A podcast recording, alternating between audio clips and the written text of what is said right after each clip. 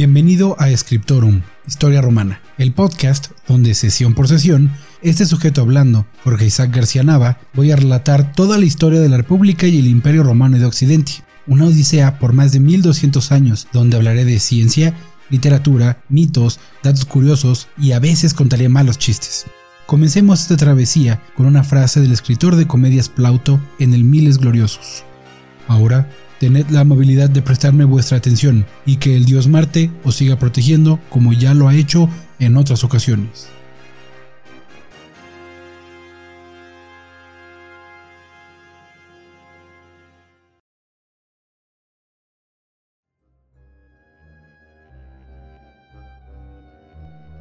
Sesión 2 Mitos fundacionales, parte 2.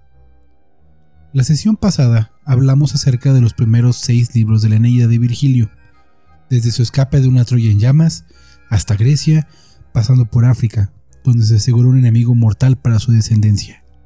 Luego en Sicilia dejó parte de su gente, dándoles así un vínculo con los griegos, y acabamos en Italia, donde Eneas viajó al inframundo, y dejamos al héroe justo saliendo del inframundo vamos a terminar la Eneida con los siguientes seis libros.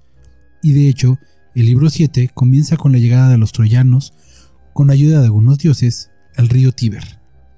Entonces les pido que cierren los ojos y nos transportemos de nuevo en el tiempo y el espacio hasta ese pequeño scriptorum en Nápoles, Italia. En el séptimo libro, entonces, llegan los troyanos al Tíber, siguiendo la costa italiana, y se adentran en las dulces aguas del río. Desembarcan y montan un campamento. Aquí, Eneas reconoce el lugar que se le ha indicado para fundar su dinastía, al ver un águila devorando una serpiente, parada en una nopalera de tunas rojas. No, mito equivocado, una disculpa. Sigamos. Entonces, Eneas se dispone a fundar una ciudad, y para comenzar, se tiene que ganar a los locales. Así se pone en contacto con el rey latino, quien, en lugar de combatir a los invasores, formó una alianza con ellos.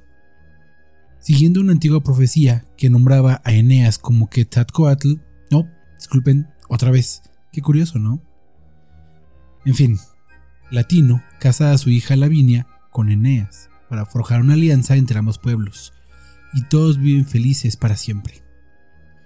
Todos, excepto la diosa Juno, Hera para los griegos, quien enfurecida por los eventos envía a una de las furias a sembrar discordia. Ella elige a dos personas para llevar a cabo su plan. A Mata, esposa del rey latino, y a Turno, rey de los rútulos, quien es básicamente el ex de Lavinia, ya que le ha prometido su mano. Por cierto, Turno es el candidato favorito de Amata. Entonces, la suegra y el ex se ponen a planear y esperan su oportunidad para atacar. Esta oportunidad llega cuando Ascanio, hijo de Eneas, caza un ciervo en tierras de turno, y con este ridículo casus belli en mano, comienza la guerra entre los troyanos y los rútulos. El libro 8 nos relata cómo ambos reyes buscan aliados, y Eneas busca alianza con Evandro, rey de los Arcadios, quien se habían asentado en las colinas del Palatino, donde se construirá Roma más adelante. Eneas lo logra convencer, ya que Turno se alió con Mecenio, un rey etrusco que está en guerra con los arcadios. Eneas toma un tour por la zona, mientras tanto, Venus, Afrodita para los griegos, le pide a su esposo Vulcano, o Hefesto, que haga armas para Eneas. Después de todo, es su madre. Vulcano manda a los cíclopes a hacer las armas. Cuando son entregadas al héroe, este se asombra por su belleza y obtiene un más 2 a la defensa y al ataque. Por otro lado, Evandro manda tropas aliadas dirigidas por su propio hijo, Palante, para ayudar a los troyanos. Mientras tanto, el libro 9 relata lo que hizo el inteligente Turno, ya que aprovechando la partida de Eneas, atacó las naves y el campamento troyano, quemando las primeras y asediando el segundo. Y casi consigue su objetivo, llevando a los troyanos a una situación cada vez más desesperada. Estos envían dos mensajeros para dar aviso, pero son asesinados, y recae en Ascanio, hijo de Eneas, la labor de la defensa. Él tiende una trampa a turno, abriendo una de las puertas y preparando una emboscada. Turno se da cuenta de la trampa, intenta aprovecharla a su favor, pero termina perdiendo y lanzándose al río para salvarse. Aunque el ataque falla en acabar a los troyanos, sí consigue convencer a los latinos a cambiar de bando, aunque el rey latino no está tan convencido. El libro 10 nos habla de una batalla política en otros niveles, literalmente, ya que es una reunión entre los dioses para decidir bandos. Aquellos a favor de los troyanos están representados por Venus, el otro bando representados por Juno. A riesgo de estar atrapado entre dos mujeres inteligentes y poderosas, Júpiter, o Zeus, hizo lo más astuto y decidió permanecer neutral, además de prohibir la intervención divina. En la Tierra, Eneas llegó al campamento troyano con los refuerzos, pero en el primer encuentro, Palante, príncipe de los Arcadios, muere a manos de Turno. Eneas se enoja y se dirige a matar a Turno, pero la diosa Juno interviene y lo engaña para sacarlo de la batalla. En su lugar, Mecenio toma el mando de las tropas y combate a Eneas, pero es derrotado y herido. Es salvado por su hijo, quien se enfrenta a Eneas, pero solamente encuentra la muerte. Mecenio, furioso por ver a su hijo caer, se lanza al ataque, pero sufre el mismo destino ante las armas mágicas de Eneas. Este encuentro es de mayúscula importancia en la historia, y regresaremos a él. Pero más importante para el relato, la muerte de este rey hace que las tropas rútulas se retiren hacia Laurentia, ciudad de los latinos, donde Turno está tratando de convencer a los primeros aliados de los troyanos a cambiar de bando. Para el libro 11 ya nos acercamos al fin y vemos a Eneas enviando el cuerpo del joven Palante a su padre, quien llora, pero se mantiene firme en su alianza con los troyanos. Los que flaquean son los latinos, quienes reciben mensajes de Diomedes, otro héroe de la guerra de Troya, pero esta vez del lado aqueo. Les advierte que tengan cuidado con Eneas, además de negarse a unirse a la alianza. Este punto también lo hablaremos más tarde. Eneas y sus fuerzas se dirigen a Laurentia, donde la batalla amenaza por recomenzar. Todos esperan la decisión de Latino, quien quiere paz entre ambos bandos. Y durante una discusión entre Latino, Eneas y Turno, el troyano vuelve a pedir la mano de Lavinia. Turno se opone, obviamente como en toda relación tóxica, y la batalla reinicia.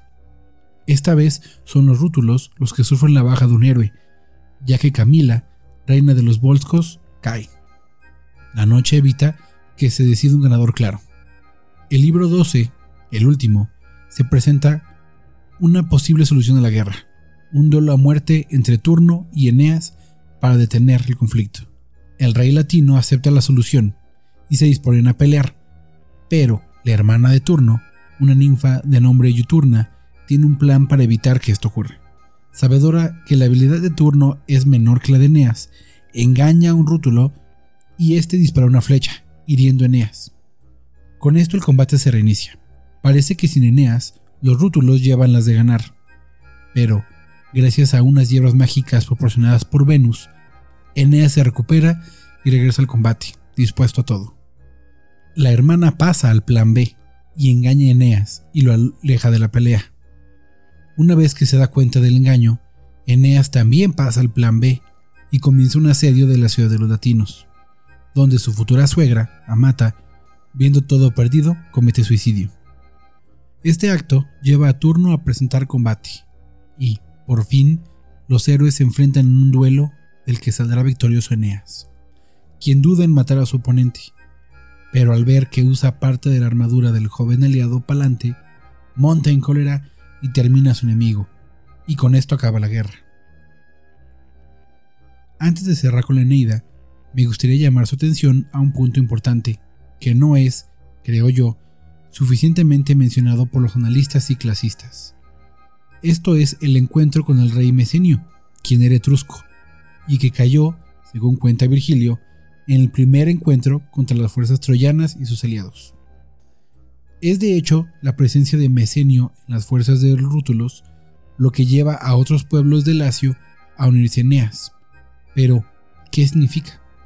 Bueno, nos da una pista de la situación geopolítica de Italia al momento de la llegada de Eneas. Las fuerzas de Lacio, los latinos, arcadios, etc., están en conflicto con sus vecinos del norte, los etruscos.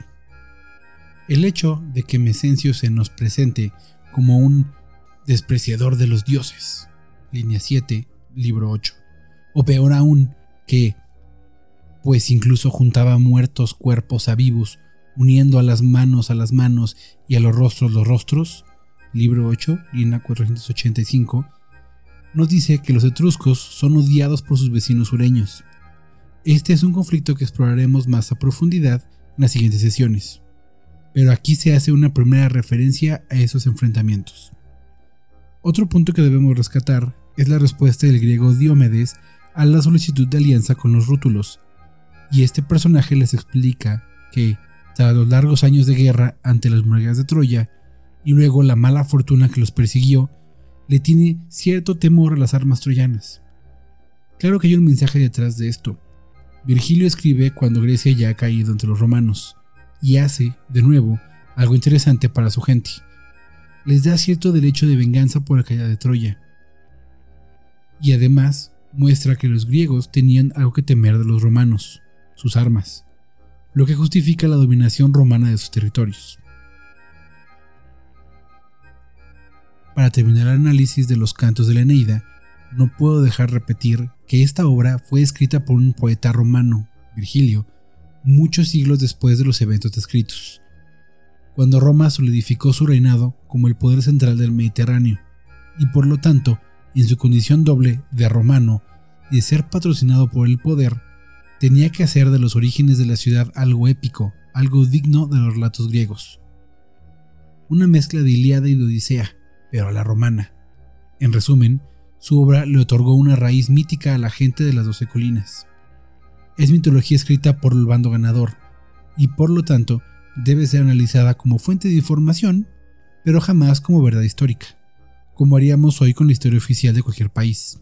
Al final, esa es la tarea del historiador, encontrar realidades entre las ficciones. En la siguiente sesión dejaremos atrás los mitos para entrar a fuentes más entre comillas, históricas, y retomaremos la obra de Tito Livio, quien no es poeta, pero sí un gran cronista o cuentista, pero de cualquier modo nos da información más fiable que una serie de mitos y hechos muy posiblemente ficticios sobre la fundación de Roma, la ciudad eterna. No olvides seguir las actualizaciones de este podcast en redes sociales. Scriptorum Historia Romana en Facebook y Twitter. Envía tus dudas, comentarios, sugerencias o si deseas convertirte en patrocinador al correo podcasthistoriaromana.gmail.com. Si no es mucho pedir, también puedes ayudar a este proyecto en Patreon en patreon.com diagonal historia romana, donde puedes suscribirte con una cuota mensual para ayudar a crear estos episodios y de paso obtener algunos beneficios. Te deseo una buena semana. Nos escuchamos la siguiente sesión en tu podcast Scriptorum Historia Romana y cerremos con otra cita del genial Plauto en anfitrión. Ahora, distinguido público, un fuerte aplauso en honor y atención al soberano Júpiter.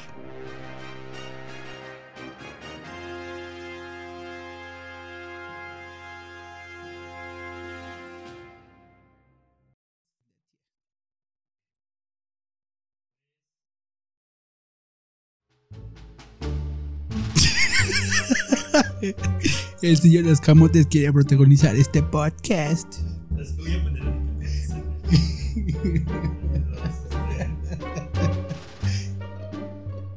Ahí está nuestro blooper.